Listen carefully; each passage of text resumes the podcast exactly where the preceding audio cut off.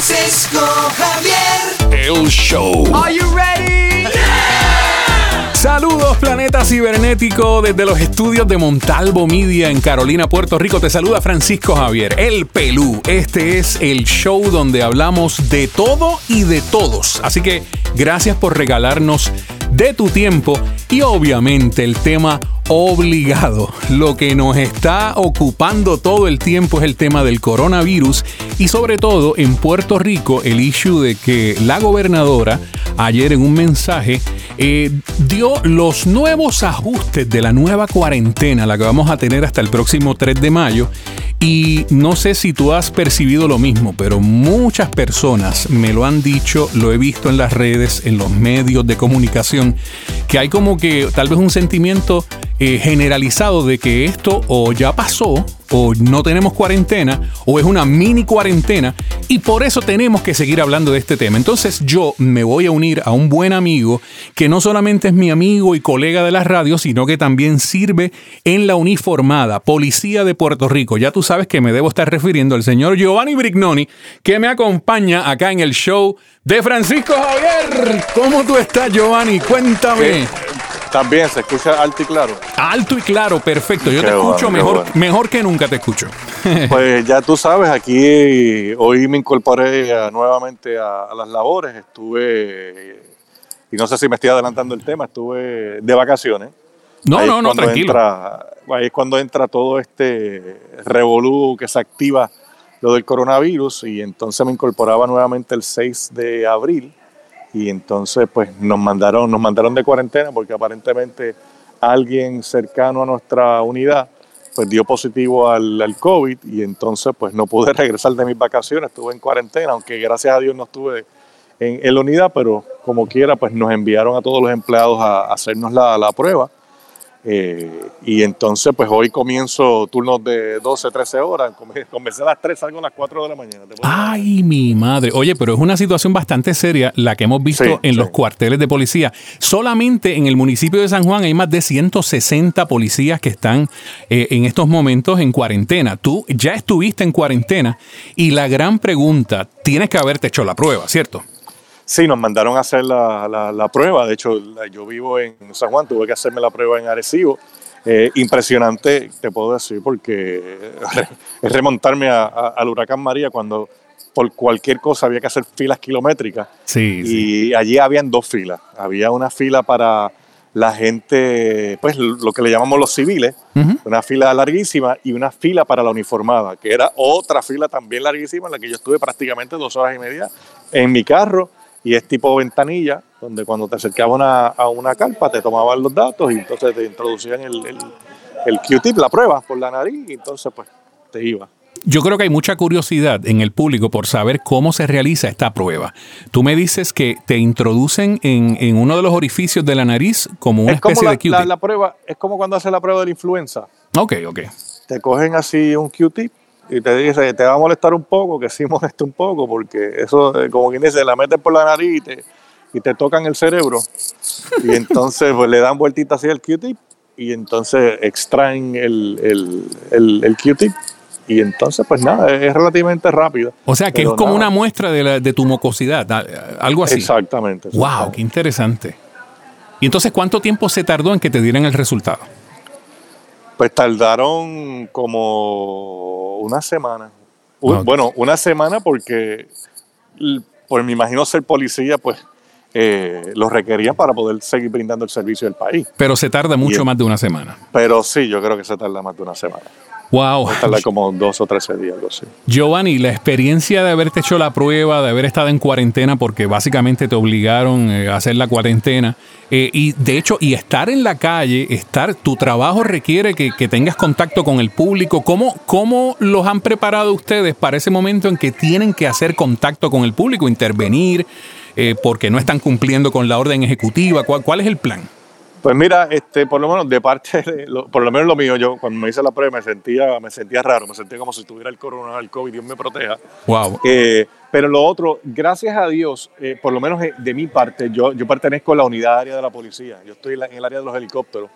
eh, eh, fungiendo como piloto, y no tengo que estar expuesto a, a estar en la calle arrestando ni interviniendo con nadie. Ok. Eh, realmente, pues no sé qué protocolo cada cuartel está pues, llevando a cabo y de qué manera los están adiestrando. Lamentablemente no hay un protocolo porque a la hora de arrestar solamente hay una con COVID o sin COVID, es el mismo procedimiento. Y Exacto. entonces, pues es, es- es un poco delicado, complicado, y es por eso que hay tanto cuartel ahora mismo eh, eh, con tanto contagio, y es porque lamentablemente son 12 horas de trabajo en las que tú estás expuesto, porque muchos de ellos, pues como están en patrullas, tienes que comer en la calle. Y entonces constantemente, por más cuidado que tú tengas, al mejor cazador se le va la liebre. Sí, y en algún chico. momento dado, tú estás en la calle, estás restando o estás acercándote a alguien o paraste o saliste a comer y sin querer, inconscientemente, como es algo que llevamos haciendo 50 años, te tocas la frente Sí. y tú dices, ay Dios mío, espérate, que no me desinfecté, que yo cogí la bandeja o abrí la puerta del, del, del restaurante y yo no sé si alguien con anterioridad había tocado y está contaminado y te contaminaste. No, y el contacto con el público, porque si tú vas a intervenir, Y- y- estás en la calle, la persona tiene que bajar el vidrio, el cristal, para que tú hables con él. Y entonces imagínate, si la persona no tiene una mascarilla, pues entonces ahí están intercambiando ya la saliva. Es una cosa que es bien difícil. O las mismas intervenciones que hemos visto en televisión, que, que hay gente que, que, pues, empieza a refutar, empieza a pelear, entonces la máscara se te cae, eh, o se te rompe el guante, porque recuerda que tú estás bregando con, con personas y, con artefactos y con... es- realmente es, es encomendarse a Dios, porque la parte de la policía, al igual que los médicos, estamos sumamente expuestos a, a- y que lo estamos viendo a diario con, con los cuarteles y la gente y la policía que se está yendo en cuarentena. Y lo importante que es que nuestro público entienda el mensaje de quédate en tu casa y que no y no que no se confunda el mensaje de la gobernadora ayer que de cierta forma se flexibiliza en algo esa cuarentena, pero tiene que ver estrictamente con el área comercial. Negocios que estaban abriendo hasta las 12 van a poder abrir hasta las 5, pero siguiendo el orden de dos días, por ejemplo, las ferreterías viernes y sábado, los autoparts los miércoles y jueves, o sea, y yo creo que el público, quisiera tu palabra como oficial de la Policía de Puerto Rico, el público creo que malinterpretó esa cierta flexibilidad que tiene la nueva cuarentena que dura hasta el 3 de mayo. Yo, yo, yo, yo lo hubiera dejado como estaba. ¿Verdad? Es que a, a la que, a que le da un poquito, pues la gente siente como que ha bajado y no ha bajado. O sea, realmente hay que entender que la cantidad de pruebas que han llegado o se han realizado en Puerto Rico son mínimas versus la cantidad que pudiesen estar contagiados. Eh, porque no han llegado muchísimas ni se han hecho muchísimas y mucha gente son asintomáticos que puede estar continuando esparciendo eh, este, este, este virus. Y hay una cosa que la gente no está haciendo, que, que por lo menos en mi casa nosotros tenemos un protocolo peor que, que la NASA y que a los astronautas, es una cosa desintoxicación, una cosa, ahora mismo yo llego a las 4 de la mañana, yo tengo que abrir mi puerta de garaje, yo me quito el uniforme, se mete en un cubo con agua caliente, Muy bien. yo me quito prácticamente toda la ropa, yo voy directo a, a- a bañarme y entonces que puedo ver a mi esposa, pero mucha gente que manda a buscar, que hace compra, que manda a buscar pizza, esas pizzas, esas cajas, ahí está el virus, eso puede estar Sí. contaminado. Se supone que uno desinfecte la caja, la bolsa, las latas de habichuela, todo lo que viene del supermercado, todo eso pudiese estar contaminado porque la cantidad de gente que coge una lata y decide decir, no, esta no es la que yo quiero, esta es la mejor, no, me arrepentí, o, el empleado que la puso en la góndola. Oye, eh, eh, la gente, lo, que pasa es que yo creo que como la gente, es como cuando uno se va de, viaje a otro país, Ujú. Que uno piensa que uno se siente como superhéroe, que no le va a pasar nada. Exactamente. es lo que pasa con el virus. Como a mí no me ha tocado y a mí las mongas fuertes yo las he pasado y pues yo he visto y realmente la televisión no ha mostrado gente en, en volumen con, con síntomas que tú puedas crear conciencia o te toques. Sí, yo creo que hay una necesidad de ver cómo de verdad se comporta un paciente. Yo estuve viendo un video hace poco. Yo creo que lo, le voy a dar share, lo voy a compartir, porque para mí fue impactante. Pero yo creo que mucha gente tiene que ver cuáles son los síntomas cuando tú te sientes que no puedes respirar, que no tienes aire, que no te llega a los pulmones. Oye, es una cosa Oye, horrible. Mira, yo, yo, yo creé un poquito de conciencia porque me pasó a mí. Yo le decía a mi esposa, voy a caminar y me dice, Giovanni, no salgas. aunque estés solo en la calle, tú tienes que entender está probado que a lo mejor en el momento que tú diste la curva, en ese momento alguien tosió, Ajá. que pasó un carro y eso se quedó, eso corre 6, 8, 10 pies. Y a lo mejor tú mismo caminando, tú mismo te lo tragaste o te tocó a ti, porque tú no sabes que hace, hace 30 segundos atrás alguien pasó el carro, bajó el cristal, tosió y, y tú pasaste en ese momento y, y te contaminaste. Y entonces yo escuché un relato de una, una persona que le dio el COVID y que ella describía que era como si te metieran un pañuelo en los rotos de la nariz y cogieran un alfiler y le hicieran un rotito y por ahí tú respiras. Uy, Jesús. No me quiero imaginar eso. A ese nivel de ansiedad, de desesperación, tratar de buscar aire y no tenerlo. Y, y yo y la gente no entiende. Yo veo, me lo menos en mi casa, yo los veo que se ponen a jugar baloncesto, que se ponen a beber tres vecinos por la noche, Sí, porque sí, ellos- sí. como ellos entienden.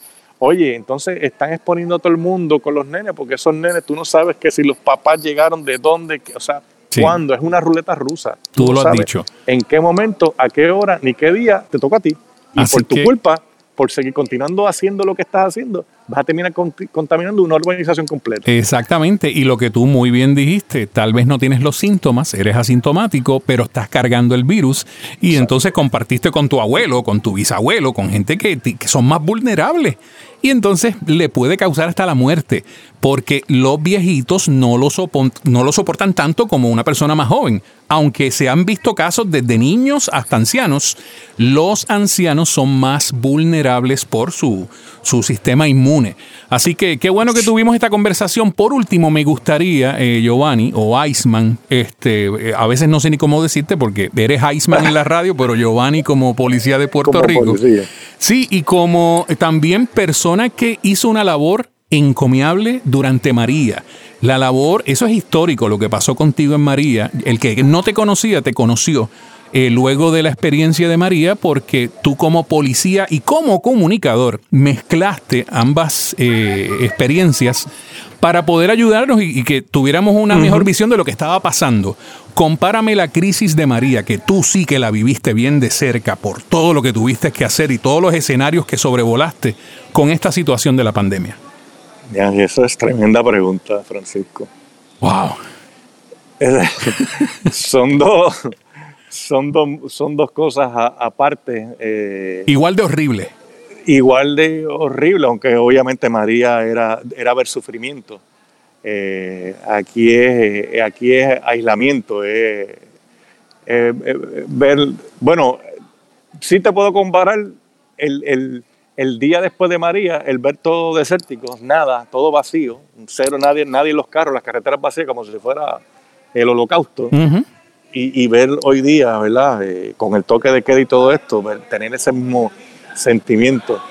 Pero, pero no, son dos, son dos, son dos, dos Son dos abismos totalmente sí, profundos. di- distintos, sí, sí. Este, eh, ahora, pues, por lo menos, igual que María, sí, el estar por lo menos de nuestra parte de la Policía de Puerto Rico, a quien le agradezco lo- el sacrificio que están haciendo, y, los y los médicos, este, estar tantas y tantas horas eh, eh, fuera de sus casas, ¿verdad? Abandonando a sus familias y, y exponiéndonos, que no, sin querer por hacer nuestra labor, por eh, tratar de cumplir la ley y tratar de que la gente entienda lo que no entiende por culpa de otros, yo tenga que, yo tenga que eh, exponer a mi familia una enfermedad porque ellos, otros, que no le importa, no siguió las instrucciones. Exactamente. Tenemos que crear la conciencia de que hasta el 3 de mayo no podemos salir y punto. No podemos decir se puede salir para esto, para no. Para eso tú entras a la orden ejecutiva y lee en los momentos que puedes salir. Yo opto por decir quédate en tu casa full. Porque ya asumimos que tenemos comida por lo menos para tres semanas, un mes más.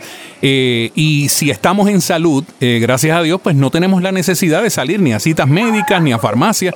Así que a menos que sea eso, no salgas de tu casa. Ya. Sí, tan simple, tan simple es como tú sigues instrucciones, se acaba esto. Es la cosa. Violes la ley y no, no te importa, seguimos en mayo, en junio, en julio, en agosto y así seguiremos Exactamente. mientras la gente no haga caso. Y no es un capricho de la gobernadora ni del gobierno, tenemos que quedarnos aislados y punto. Ok. Así que gracias Giovanni por estar un ratito acá en el show de Francisco Javier. Cuídate. Bye. Y a ustedes, gracias por prestarme sus oídos un ratito. Si quieres escuchar más de este podcast, sígueme en Facebook, arroba Francisco Javier El Pelú. De la misma forma lo puedes hacer en Instagram, Francisco Javier El Pelú, en SoundCloud y también en Anchor. Así que nos chequeamos.